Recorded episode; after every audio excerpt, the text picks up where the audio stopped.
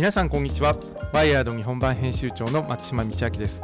毎週金曜日に配信している東京リジェネラティブフードラボのポッドキャストでは食領域のイノベーションを手掛けるシグマクシスの田中宏隆さん岡田明子さんと、えー、食を起点に私たちの暮らしや社会都市の未来までをも形作る実践や新しいムーブメントの可能性を紹介していきます、えー、田中さん岡田さん今回もよろしくお願いします。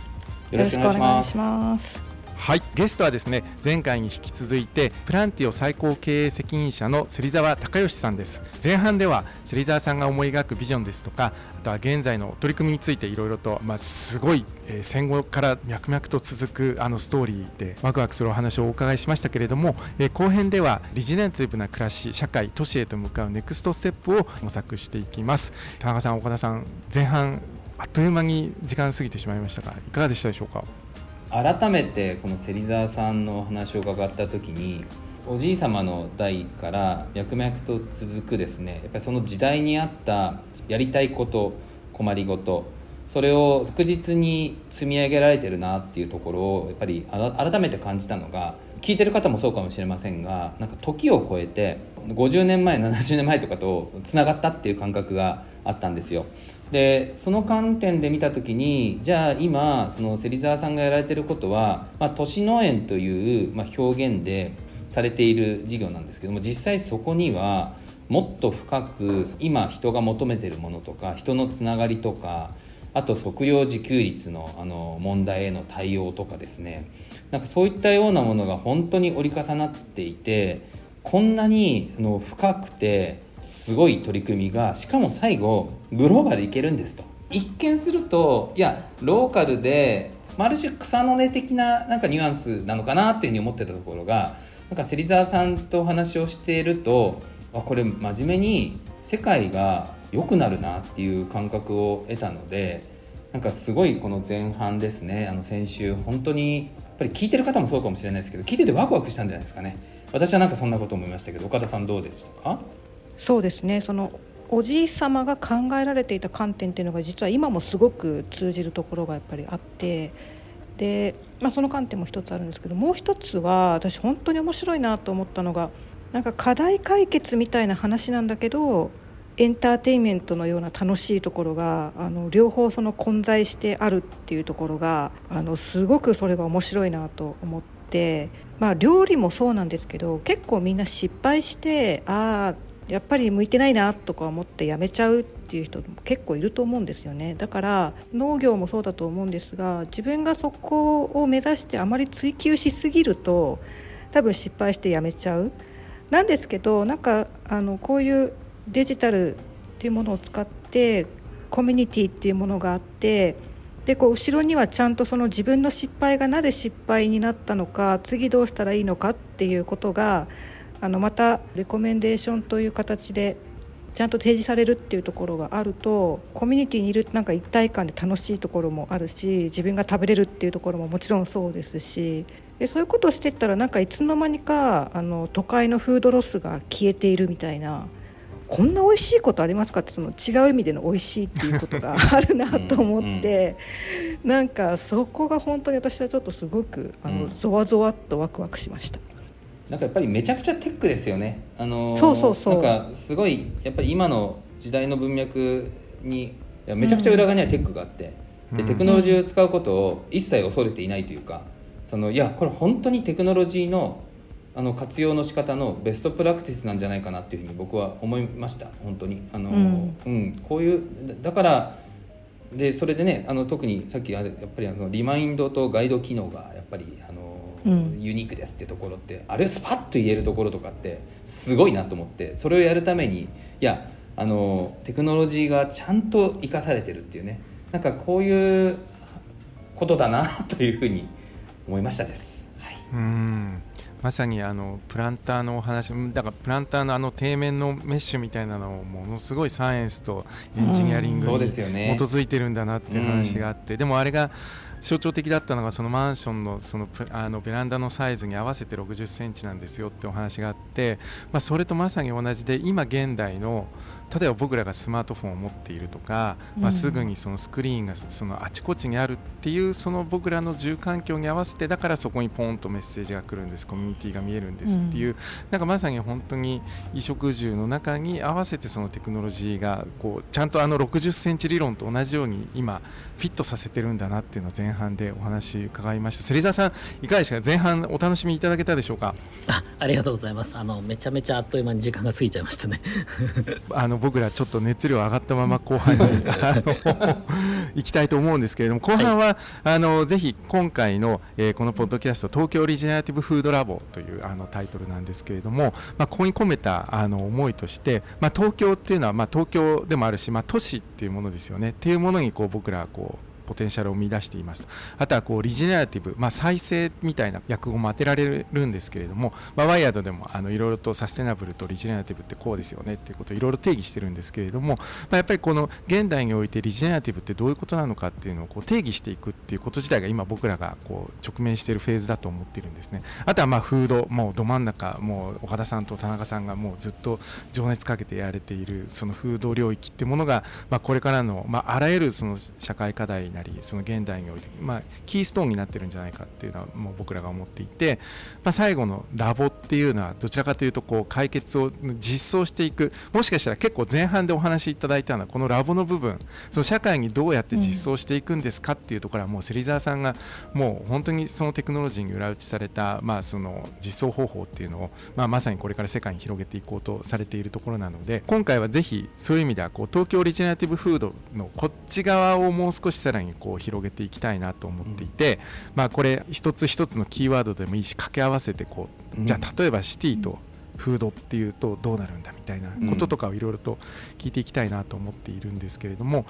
そういう意味では田中さんもね、岡田さんもいろいろとここから質問バンバンバンバンあのピックアップしていただきたいんですけれども僕じゃあちょっと最初に今回のテーマでもあるんですけれどもじゃあ例えば東京でフードって考え、まあ、だからシティとフードって考えた時に昨日もねその大手町の大手町ビルの屋上の、えー、グロー都市型農園プラットフォームにお邪魔させていただいたんですけれども、まあ、なぜじゃあその農っていう時に、まあ、いわゆる農地のあるその地方ではなくて都市の、まあ、まさに象徴的な東京のど真ん中でそれをやられているのかっていう、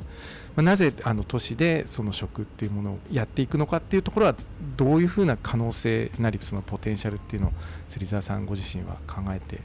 みているでしょうか、はい、一番こうリジェネラティブではないというか分断と合理化が進んでいる都市部で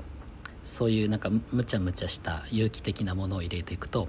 すごく表面的なところで言うと、あの虫が来ました蝶が来ましたでなんと大手町に四十からが来ましたみたいなそんな感じであの都市再生ってやっぱりしていくんですよ。あれだけの小さな農園でも。まあ一応都内最大級ですけど、うん、でもやっぱりしていくんですね。そういうあのいわゆるグリーンとしてのあの都市再生ってあるんですよねでどんどんこれが広がれば東京ドーム2000個分のポテンシャリティが東京にあるのでその屋上が全て緑になった時ヒートアイランド現象とか余裕で多分あの解消できると思うんですよね。っていったフィジカルなリジェネラティブってのあるんですけど僕らが最も注目しているのは、まあ、フードラボっていったところもあるので、うん、食文化ですね。例えばあの僕らはあのキュウリとか育ててるんですけどキュウリってもともとキウリって言いまして黄色くして食べるのが当たり前だったんですよ。なのであの江戸時代までは黄色くして食べるレシピがあのいっぱい文献に残ってまして。なのでそれを江戸料理文化研究家の森岡真理子先生という方と一緒に江戸時代の食べ方できゅうりが黄色くなるまでワクワクしながら待ってできゅうりの食べ方で食べようみたいなワークショップとかイベントを開催してるんですね。ここがキーワードでして農が農業になってしまったことによりやっぱり失われてしまったこと合理化していって消えてったことっていうものの最たるものが食文化でして僕らはそこをリジネラティブというかアップデートしたいんですね、うん、ちょっとまたつらつら話しますが野菜の種はライセンスがかかっていない固定種在来種であればその土地で3世代育てるとその土地の形質気候とかを学習してこれ農業用語で種を鍛えるというんですけどもその形質が出てきます。なので大手町で3代育てたらそれはもう大手町野菜なんですよ。なぜ都市部でやってるかというと都市部には飲食店の方がいらっしゃいます。本来人類は農耕民族にシフトした時にこれどうやって食べれるんだろうなこの状態だけどっていうのを試行錯誤したのが料理の発端なんですよねなので料理の本質っていうのはある所在を決められたレシピで掛け算するというバリエーションだけではなくて本来名もないこの状態どうしたらいいんだっけっていったところをいかにパーソナライズとして美味しく食べれるかが料理の本質だと思うんですね。でやっていくとじゃあ例えば2代目3代目大手町野菜できました恵比寿野菜できましたっていうとその独自の食文化ができるはずなんですよ。かつて日本の村々に1280以上の小さい固定種在来種をあの束ねた郷土料理があったようにそういうのがリジェネラティブすると思うんですね。なので、過去も大事にしながらそこから発見を紐解いて歴史とストーリーを紐解いて僕らは未来へ向けて食文化をリジェネラティブしたいんです。ここがプランティオ第2章ですねお面白い。面白すぎてちょっと文化ですね。やばいな。だーっと言いました、はい。いやもうすごいこの短い時間にこれだけでもうご飯3杯食べるいやいや今私多分3人それぞれいろんなこと思ってますよ思ね。ってるですよね。いや、うん。なんかあのちょちょっとこれぼ僕あのキキックしてもいいいいですか？なんかあのいや僕は最近あのリジェネレティブっていう言葉の意味をあのすごいあの考えるきっかけをあのこれ本当にワイヤードのリジェネレティブカンパニーの,、あの特集のフレームでいただいて最近本当にそれで話してるんですよね。サステナブルっていうのは水平で。でリジェネレティブっていうのは縦だと。でそうするとサステナビリティは、まあ、ある種達成しても水平なんでマイナスある種今ある負を変えようみたいな。これはもうあの各産業プレイヤーがまごうことなきこう追うべきなんかテーマで、まあ、例えば食でいうと一次産業二次産業三次産業の負をなくす。でもそれがゴールじゃなくてリジェネレティブその上に新しいものをどんどんどんどんジェネレートしていくっていうこれ芹沢さんのお話って真面目になんか戻すところから急にジェネレートしてるんでだからマイナスの状態をなんか1とか2とか10とかにする取り組みだなっていうふうに思ったというのをあこういう形で体現されるんだなっていうふうにあの思ってですね。なんか、あのすごいそのリジェネレティブの概念というものがあの再生というだけではなくてなんか新たに生み出す、そうですね。いう考え方ですよね松島さんね。うん。いや、うん。まさにまさに。もうなんかねそれを感じたというところをお伝えしたい。そうですよね。なんか都市でその野菜とか食べられるものを作るっていうのは、まあ、よくその食料自給率が低いところをまあなんとかするソリューションとして言われるっていうところの文脈だけだと、まあ、そのサステナブルっていうところの意味に近いかなと思うんですけど今のお話ですと、ね、もう大手町っていうそのなんていうかあのアイデンティティが入った新しい何か野菜とか植物がこう出てくるっていうところでかつそれをじゃあどうやって料理しようかって東京って実はものすごくシェフがいるね宝庫でもあるわけで爆発的になんか面白い料理が生まれそうな気がしてならないという。同時にちょっと思ったのはなんかこれってなんか新しい産業ができるこの最初のなんかステップみたいなところになるのかなっていうところを今お聞きしていて。いやさっきからやっぱちょっと引っかかってるのはやっぱり農業って農業っていうこうやっぱ産業があるんですよね今。だからあの決められたそのライセンスの種を持ってきてそれで育ててで、まあ、ある種こう割と決まった経路でこう出荷していくっていうのがあるんですけどこの今の都市農園型のお話を聞いてるとちょっとそれがまた違うところからこう植えて育ててその場でもう食べちゃうみたいななんか全く違うものとして出てくるのでなんか急にビジネスに結びつけなくてもいいのかもしれないんですけどなんかこれってなんかどういうなんか産業に発展していくのかなっていうのをちょっと今聞いてて思ってすいません答えはないんですけど。今の農業という、まあ、ややもすると中央集権的なパラダイムのものっていうのはもう老朽化していて、法律も時代にフィットしてないんですよね。で世界では一方で民主的なあの、えーデモクラティックなあのアーバンファーミングというものが台頭していますと。んでそこにテクノロジーを入れて見える化して仕組みを全体的に俯瞰してみることでオフグリッドなローカルアーバンファーミングがいっぱい台頭してきた時に、うんうん。おそらく今の時代から考えるべき新しい形の農業が見えるはずなんですよ。うん。はい、であのなので多分 C2C プラットフォームで交換するのが当たり前になるでしょうし、うん。っていう話でしてなので冷静に考えると普通に江戸時代に戻るだけなんですね。それが可視化されるだけです。面白い今度はそのハイテクビルがボコボコと立っている中で江戸時代カルチャーのプラットフォームがそこにさらにもう一回重なってくるっていうことですね。そうですね。はい、なので僕らはリジェネラティブっていうあの言葉は実はの社内では使わなくてあれやっぱりこうマイナスがプラスになるあのプラマイゼロになるようなイメージがあるので僕らは常にアンラーンとアップデートをして時代の先を見つめてアースコンシャスにやるやれっていうのが僕らのバリューなんですね。なるほど。いや先ほど田中さんも挙げていただいたリジェネラティブカンパニーっていうのをワイヤーで特集したんですけれども6月に。実はカルチャーを入れてないんですよ。でなかなかその文化の再生ってどういうことだろうねっていうところ、まあ、それぞれもちろんいろいろ関わってるんですけど例えば自然環境を再生することがその文化も再生するみたいなのもあるんですけれどもそこを僕ら宿題になっていてでももう文化の再生ど真ん中からやれてるっていうところを出していただいて僕も興奮したんですけれどもやっぱり岡田さんおっしゃったようにじゃあ都市型農園っていう時に、まあ、僕の中でも今日ぜひそこを整理したいなと思っていたのが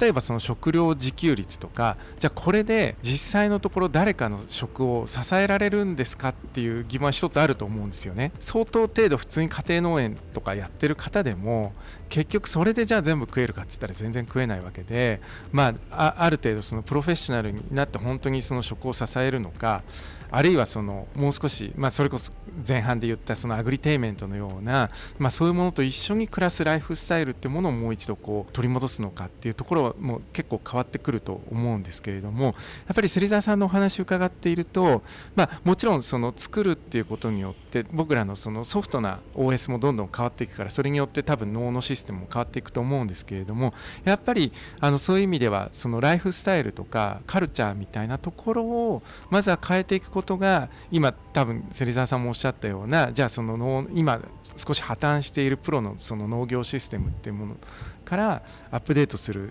その一つの道筋っていうふうに捉えてるのかなっていうふうに感じたんですよね。そうですね。まあ諸説はありますが、あのカルチャーの語源はアグリカルチャーから来てる通り、やっぱりみんなで育ててとにかく頑張って育ててできてよかったね乾杯っていうのがまあ方々方々地方でやっててそれがお祭りになって文化として根付いてるわけですよねみんなでもそれを忘れてでも新しいカルチャーって別に今からでも生まれますしみんなで中核さえやればそれがまたカルチャーになるでしょうしなんか僕の中でのカルチャーの再定義とか再発明はそういうところだと思ってるんですよねで一方でその自給率とかいうところもお話ありましたがあの例えばロンドンの場合3000箇所以上の、えーと、コミュニティガーデンがロンドン市内にありますと申しましたがそこから年間数パーセントの人がプロの農家になってるんですよなのでやっぱりいきなり農業をやってくださいっていうのは相当厳しいのと、まあ、正直申し上げるとあの3年後の離脱率が80%って極めて高い産業でして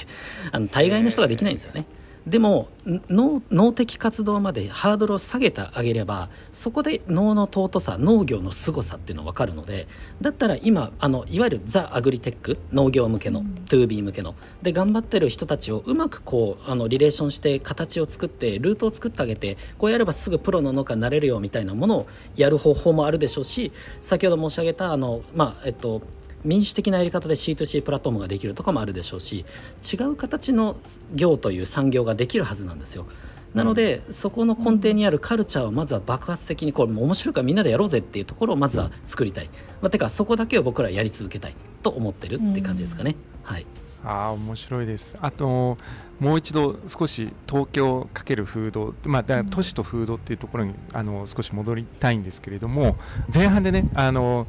例えばその種その F1 の種じゃなくてもうその在来の種をこう使ってしかもそれをこうみんなでシェアしていく仕組みとか、まあ、あとはその逆にコンポストのための食料残滓みたいなものをみんなで持ち寄っているっていうことがあって、まあ、例えば僕は鎌倉に住んでるんですけれども、まあ、鎌倉だとまあ市を挙げてみんなでこうキエロみたいなあのコンポストのやつをこう助成してみんなで、はい、持とうとかあとはやっぱりあの、まあ、ローカルの在来の種をこうみんなでシェアしようっていうのはこうお店の店先に置いてあったりするんですね、このこの種が取れたやつですって言って。なんですけれども先ほど前半でもお話を伺っていてやっぱりあの例えば大手町のあれだけ人がもう昼間から夜にかけて行き来する中でそのコンポストと種の交換をやったらものすごい数で拡散するなと思ったんですよ。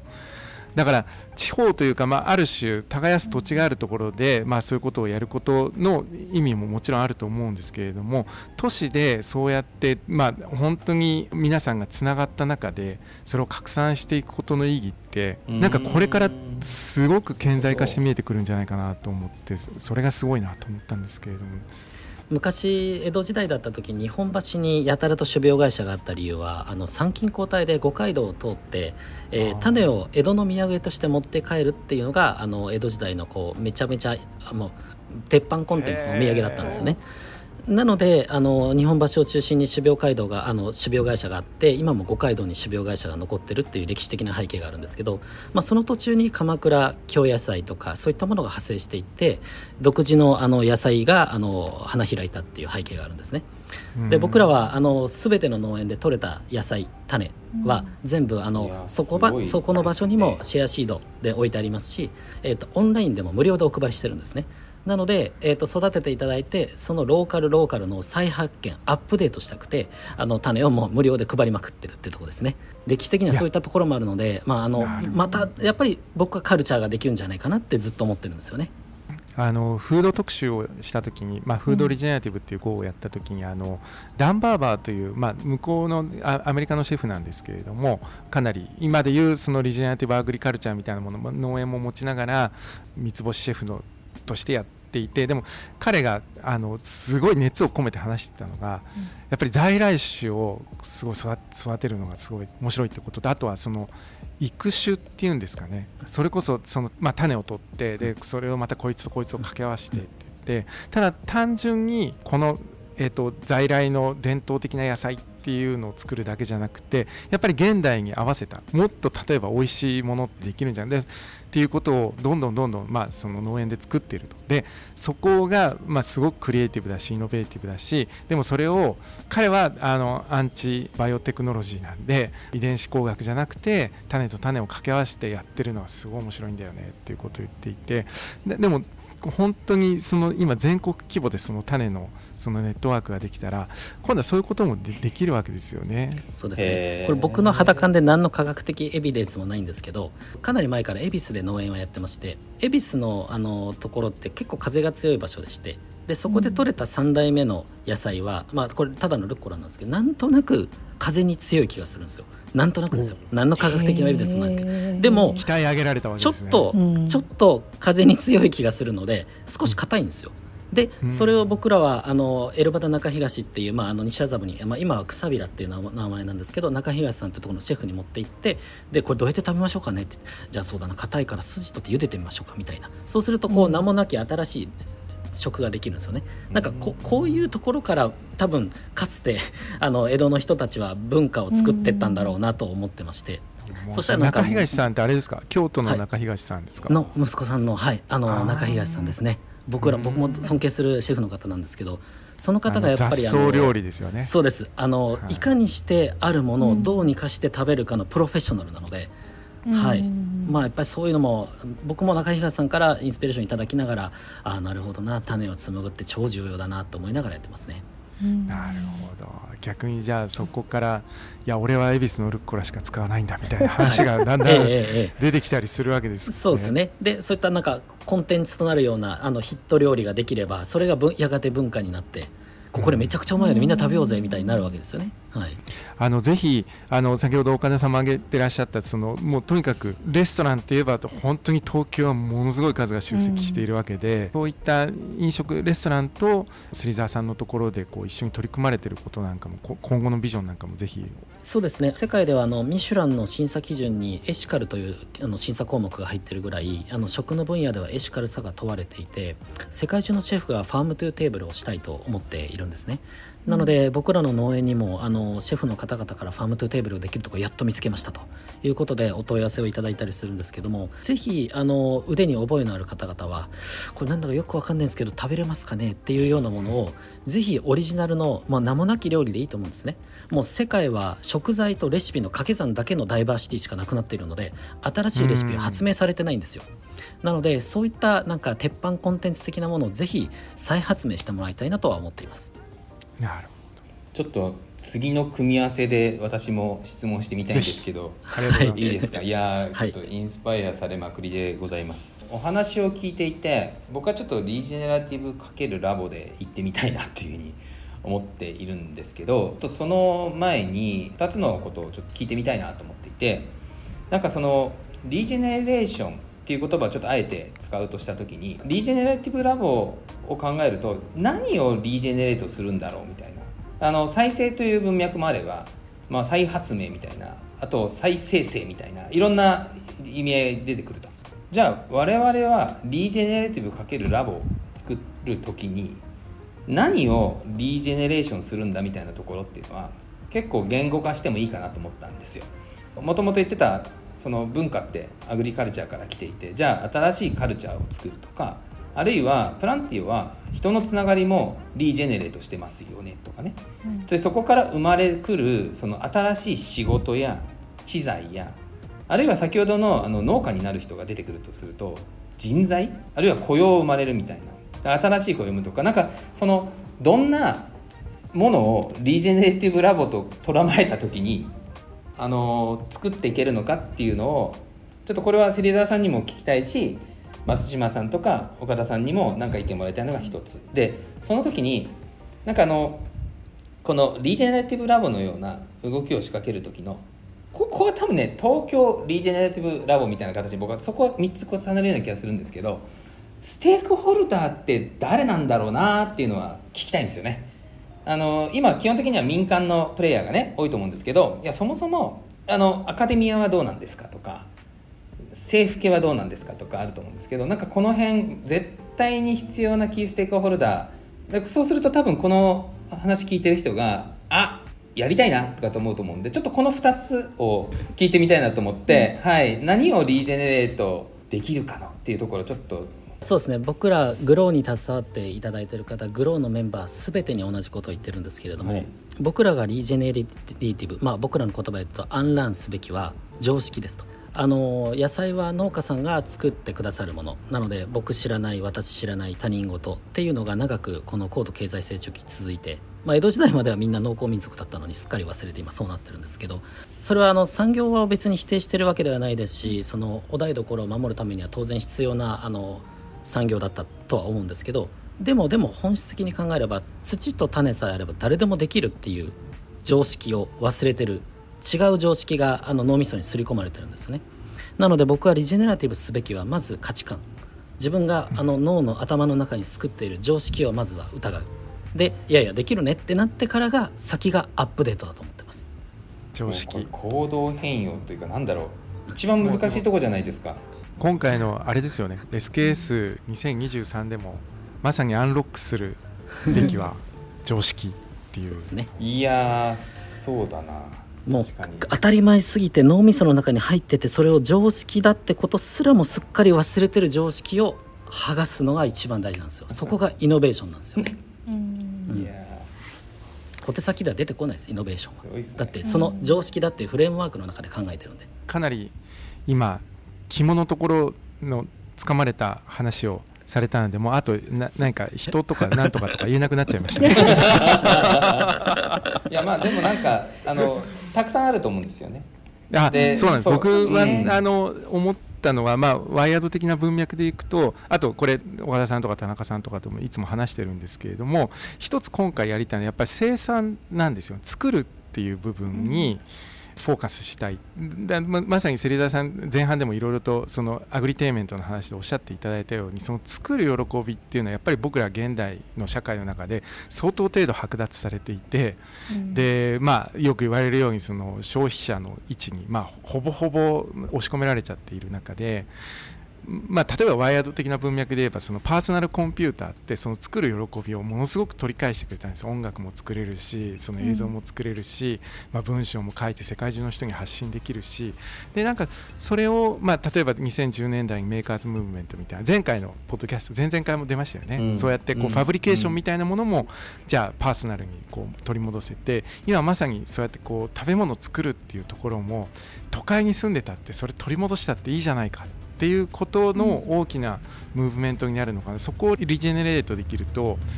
わすごいそれこそ文明的なインパクトがあるんじゃないかなと思って期待しているところがあります。岡田さんいかがですか？実はまああの私だけではなくてあのシグマクセスのメンバーともあの話をしていて一つキーワードだなと思っているのが主体性のリージェネレーションっていうのが必要なんじゃないかと。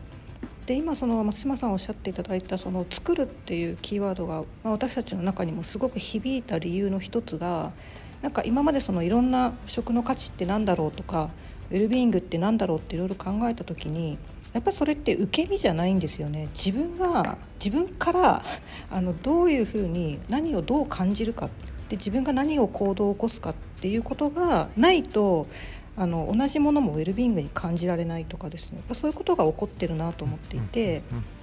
まあ、それがその例えばオートメーションとかはすごくいいことではあるし私たちある意味作ってくださることを全部アウトソースして農業の部分も調理とか加工の部分も全部アウトソースして自分はお金払うだけっていう状態にしてるんですけれどもなんかそうではなくて自分がどこかに対して主体的にちょっと関わっていくっていうことをやった瞬間にあの失敗もあるんですけれどもあの帰ってくるそのウェルビーイングな あの感情っていうものがすごくパワフルになると。あのこれ実はそのパーソナリゼーションっていう議論をずっとこう今まであのしてきてやっぱそのパーソナライゼーションっていうのは、まあ、誰かが自分に対してパーソナライズこうしたらいいですよって言ってくれることをただ聞いて受動的にやってるだけだとすごくなんか自分は何もしてないみたいな感じになるんだけどもなんか自分はどういうふうにパーソナライズまされたいのかというか自分の自問自答みたいなことがやっぱちゃんと起こるとあのものすごくそれはやっぱりいいあの体験になってきていてだから何に対してもそうなんですが自分で作るとか自分で選ぶとか自分で考える 自分で土を触るみたいなところがどうすればそのもっと都会の人たちでもできることになるのかなっていうことがあってやっぱりこの東京っていうところを少し象徴的に考えるっていうことをしていきたいなというふうに思っていました。あのちょっと岡田さんのコメント聞いてふとした言葉が思い浮かんでそのなんだろう次の言葉なんだろうなと思ったのがジョブってあるじゃないですか。ジョブトゥービーダンみたいな、うん、でジョブってあの自分がお金を払ってでもアウトソースしたい。あの買いたい職ってやっぱりアウトソースしている状況だからこそ出てきた言葉なのかなってふとちょっと思ったんですよ。あの違うのかも。でそうするとその今そのジョブ自体をいろんな企業が先回りをしてあの、うん、ジョブジョブって言ってるわけじゃないですか。これってまた主体性奪うんじゃないかなと思っていていやそうなんですよ。そこのループだなと思ったんで、うん、だからあのジョブっていうのはすごい秀逸な概念だと思うんですけどあのちょっとこれは人によって違うかもしれないけどある種現代のやっぱり消費社会というかいわゆる分業さ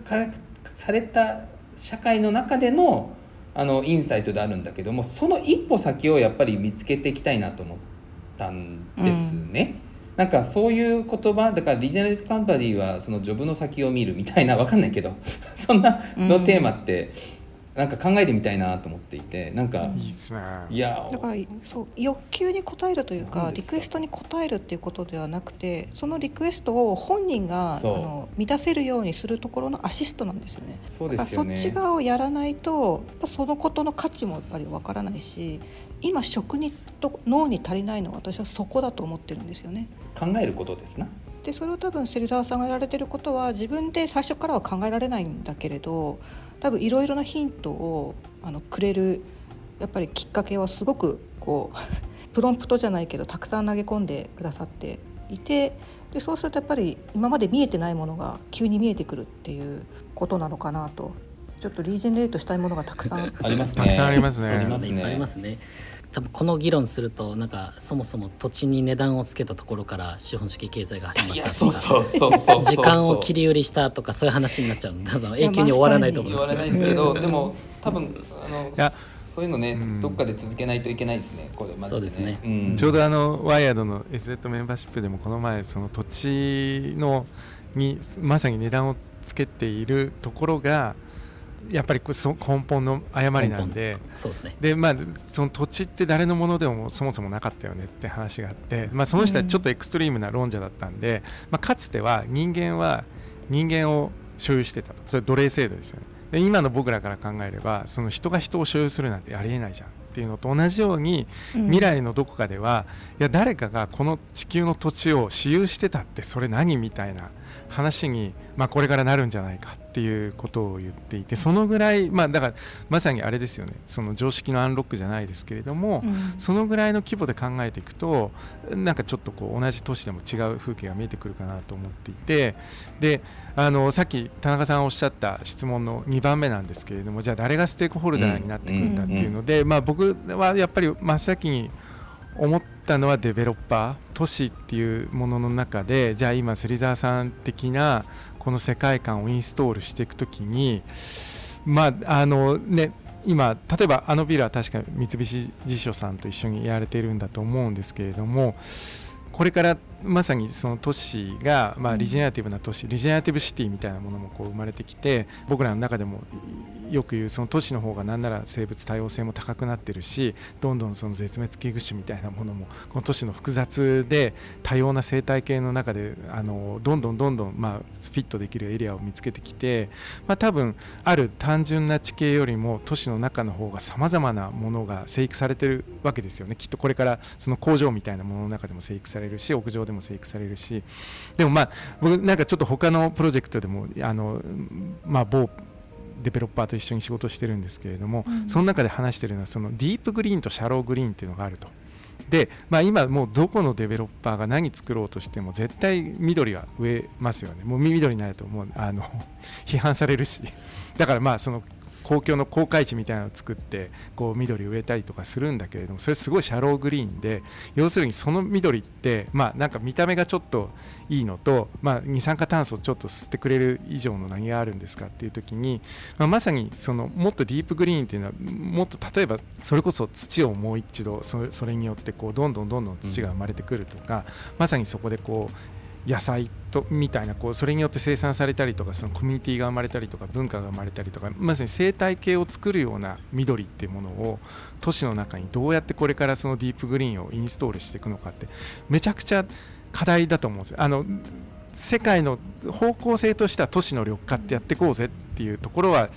そこそこ握れてると思うんですけれども今やろうとしてるのは単純にシャローグリーンで全部なんとなく表面に木だけ植えてなんか緑化したっていう話になろうとしてる時にそうじゃない方向性にどういけるのかっていうのは多分あのプランティオさん芹沢さんみたいなところと、まあ、やっぱりそこそこデベロッパーが、まもしあの土地の私有制度あのしばらく続くんだったらデベロッパーさんは結構そこを本当に一歩踏み込んでほしいなって日々思ってるので、ちょっとそこを投げ込みたいなと思ってるんです芹沢さん。芹沢さんなんか実際、うん、あそあのねデベロッパーさんといろいろなところでやられていて、まあ、しかも今500社待ちでさまざまな企業がやれてるところでなんかそこら辺どういうふうにご覧になってますか？すごく不思議な現象が起こってるんですよね。COVID-19 がパンデミックする前はデベロッパーさんって、ザ土地に値段を人たちの権下みたいな感じで あのプランティオさん家賃いくらもらえるんですか？みたいなところから始まりいやいやそういうのじゃないんです。とこから始まりだったんですけど COVID-19 があの、まあ、落ち着いてから全く風向きが変わりましていやもうあのよく価値が分かりましたんですぐやりましょうって方々が多いです。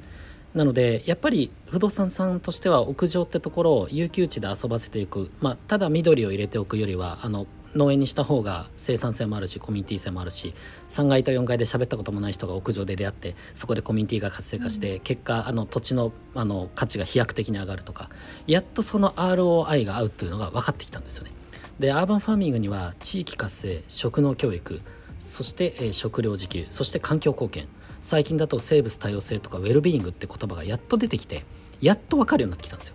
でしかもあの会社としては DX しないといけない。で都市 DX DX はあくまで手段だと。我々はサステナビリティトランスフォーメーションしているんだというところを訴えるとやっと目が開いてあやばこれ大至急やんなきゃってなって我々が今今大慌てであの農園を片っ端から作ってるってところになってまあ、ここ数年で大きく風向きが変わったので本当に今年か来年が日本におけるアーバンファーミングの概念になったんだなと思っています。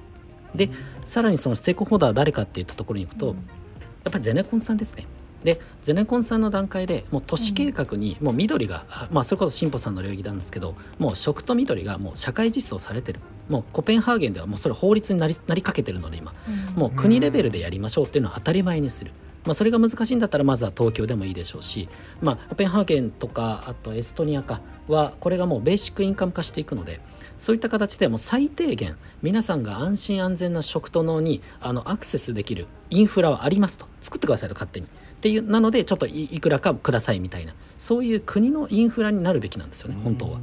はい。まあ、あのかつて我が国もそうでしたよね。あのそういったインフラがあったの通りに、まあ、もう一回そこもアップデートすればいいのかなと思っています。なのでステークホルダーは僕は究極言うと国だと思ってます、はい、その国というのはその本当に中央政府なのかそれともあの地方自治体なのかとかですね。例えばロンロンドンはなんでそんなに進んだのかみたいなところもその今このステークホルダーのところっていうのは何かその特筆すべきなんか人たちいるんですか、はい、うん、あります。えっと、ロンドンの場合はまず2000年の初頭にあの、まあ、日本でいう JA とかそういうあの機関のところが一回農業崩壊を仕掛けたんですね、あの理由は高齢化で。で、その時にあれ誰が野菜作るんだっけって一瞬なったなりまして。で2012年にロンドンオリンピックがあったのでその2012にかけて2012箇所の農園を作ろうっていう社会活動が発端だったんですね。で今は3000箇所を超えています。でもともとイギリスにはそのガーデニングをたしなむのがステータスですっていうカルチャーがあったので、うん、そこはあっという間に広がりました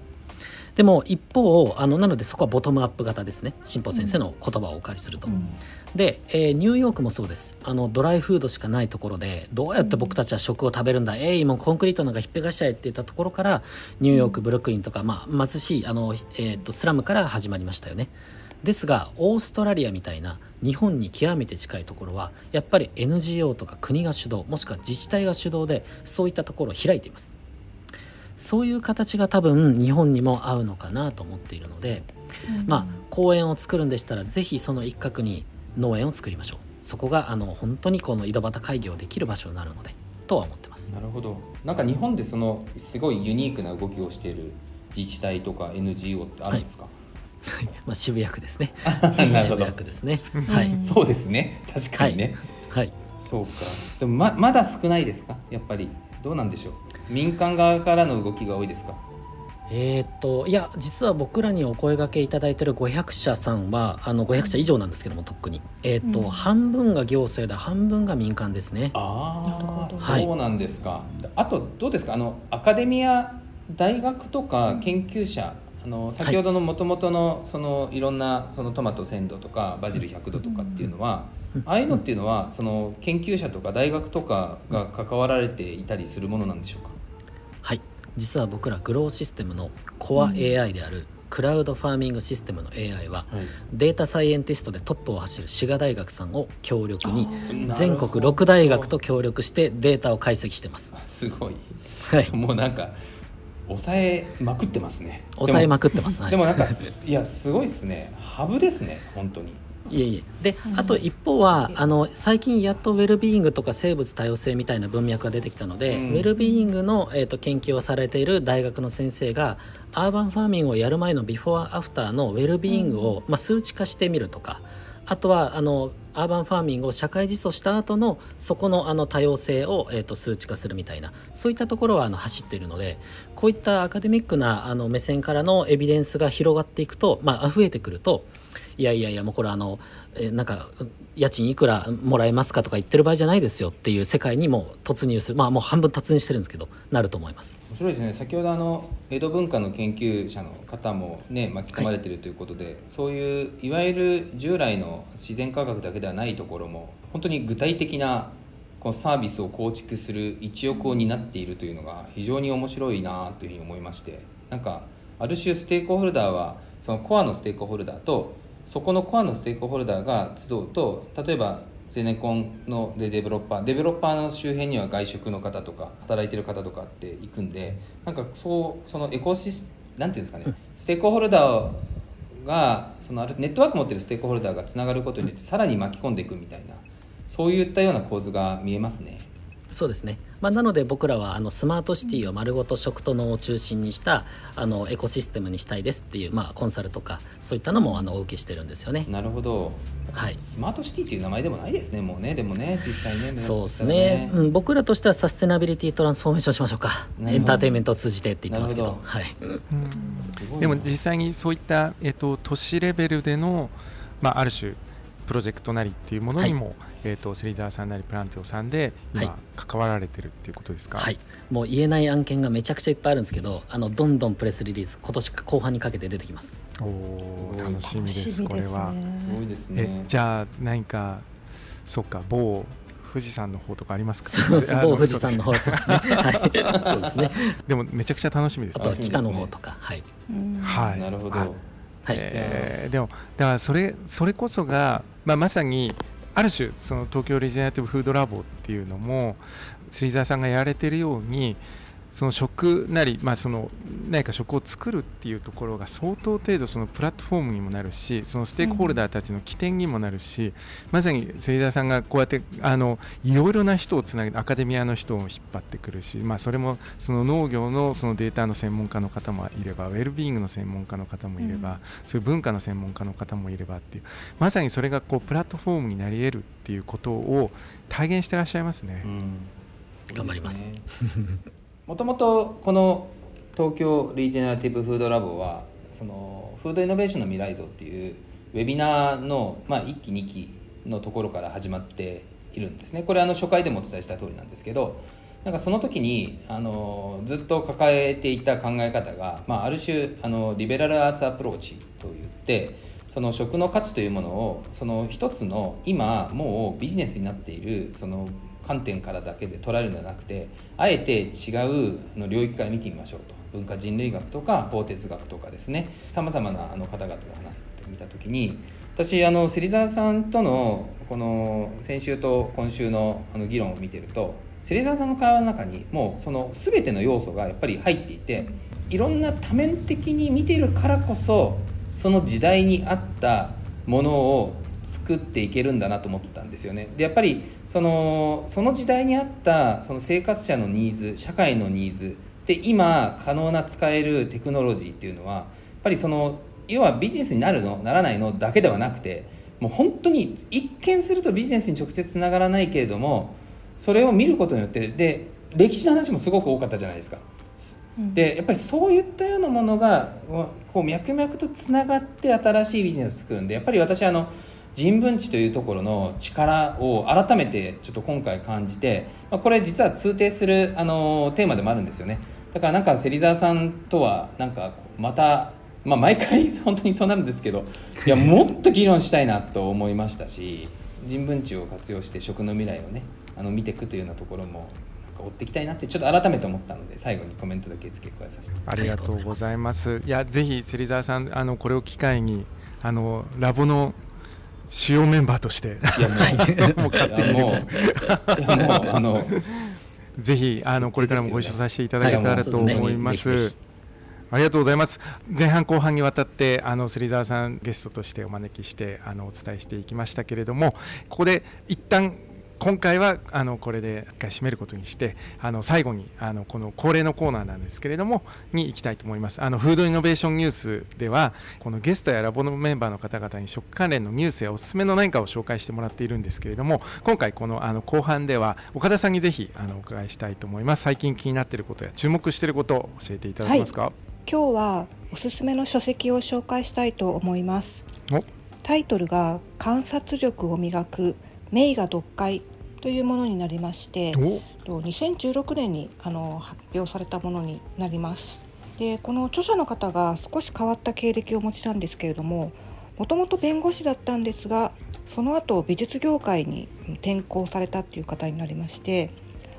絵画を見ながらですねどういうところにこの気づくことができるかとこの観察力を磨いていくというあのそういうスキルアップのワークショップもされているような方なんですけれども実はこの FBI とかあの CIA とか大手企業なんかで、まあ、実際にその研修として取り入れられてるようなそういうプログラムをあのされている方です。でこれちょっと何が面白いかというと、まあ、ちょっとそのここに書かれている事例を少しお話しするとですねあの例えばものすごく暑い日に子供が冬用のコートを着て立っていると普通だったらあの何の気にも留めずに通り過ぎるかもしれないんですけれどもなんでこんな暑い時にコートを着てるんだろうっていうところに少し気づくだけで実はよくよく子供に聞いてみると、うん、あのコートの裏側にですねこう爆弾が仕掛けられていたと。この自爆テロに巻き込まれようとしていたっていうようなでそういうところを助けることができたりですね。あるいはあの入院患者さんの中でなんかこの一つのあの部屋だけ全くお花がないということに気づいた看護師さんがここにはそのお見舞いにいらっしゃる人が全くいないっていうことに気づいてでよくよく観察していくともしかしたらその方の病気というのはフィジカルな治療ももちろん必要なんだけれどもメンタルなところの治療も加えた方がいいんじゃないかっていうような治療方法を変換するっていうことにつながったりですね。なんかそういった形で日頃とあの見ている中で何か違和感があるとか本当はなんかあってもいいのにないなみたいなところにどれだけ気づけるかっていうことをなんかそういう視点をあの教えてくれる本になっています。なるほどでこういう力って実は食の分野でもすごく重要だなと思っていて、うん、例えば気候変動とかそういうものってすごくゆっくり起きてくることっていうのもあってなんか昔はこれぐらいの時期にこういうものを食べてたのに実は最近全然スーパーに並んでないなとかなんかそういうことに気づけるかどうかによってなんか自分の考え方とかあの授業を考える時のヒントっていうのもあのだいぶなんかそこで見つかるなというふうに思うのであの実はそういう観点でもこの本すごくおすすめです。ありがとうございます。芹沢さんいかがですか？やっぱりでも目目に見えて分かるバイアスと目に見えないバイアスがあって、うん、でやっぱり一番怖いのは目に見えないバイアスででそれがやっぱりさっきも言いましたけど常識だと思うんですよね。うん、でいやいや常識って実は見方を変えてリフレーミングすると実は全然違ったり、まあ、僕らはよく社内で言うんですけどまずとにかくアースコンシャスに考えてみて、うん、自然、昔の人どうしてたっけとか 一旦そういう考え方で考えてみてって言うんですけどそうするとあれ逆になんでこんなこと言ってんだろうとかいうのがすごく疑問ばっかりなんですよ。世の中の方が。でもそれ全部産業のためなんですよ、お金儲けのためなんですよ。一旦それ忘れてあのアースコンシャスにやってみてっていうとみんな意外と自然となんかそれ当たり前だったよね。みんなが確かに当たり前だったのになんで忘れてたんだろうみたいなことが出るのですっごい大事ですよね。バイアスを取り払うって。いや、うん、ありがとうございます。バイアスにを取り払うその観察力。ということで観察力を磨く名画読解ですね。これぜひあの僕もチェックしてみたいと思います。岡田さんありがとうございます釣り沢さんも改めてあの前半後半のご出演ありがとうございました。あのまさにですね僕らにとっても今回のラボを進めていく上でのなんか大きなその方向性というかそのもうすでにそれが実装されている世界があって社会がどんどんどんどん今年来年まあであのまさに都市型農園の元年なんじゃないかってこともおっしゃっていましたけれどもなんかそういうタイミングに今いるんだなっていうことをもうひしひしとあのリアルに感じられる座談会になったかなというふうに思いまして改めてあの芹沢さんに感謝申し上げたいと思います、えー、今回、えー、前半後半かなり長く あの熱く話しましたけれどもこれで一旦今回のポッドキャストは終わりにしたいと思います。改めて芹沢さんあの田中さん岡田さん今回もありがとうございました。ありがとうございました。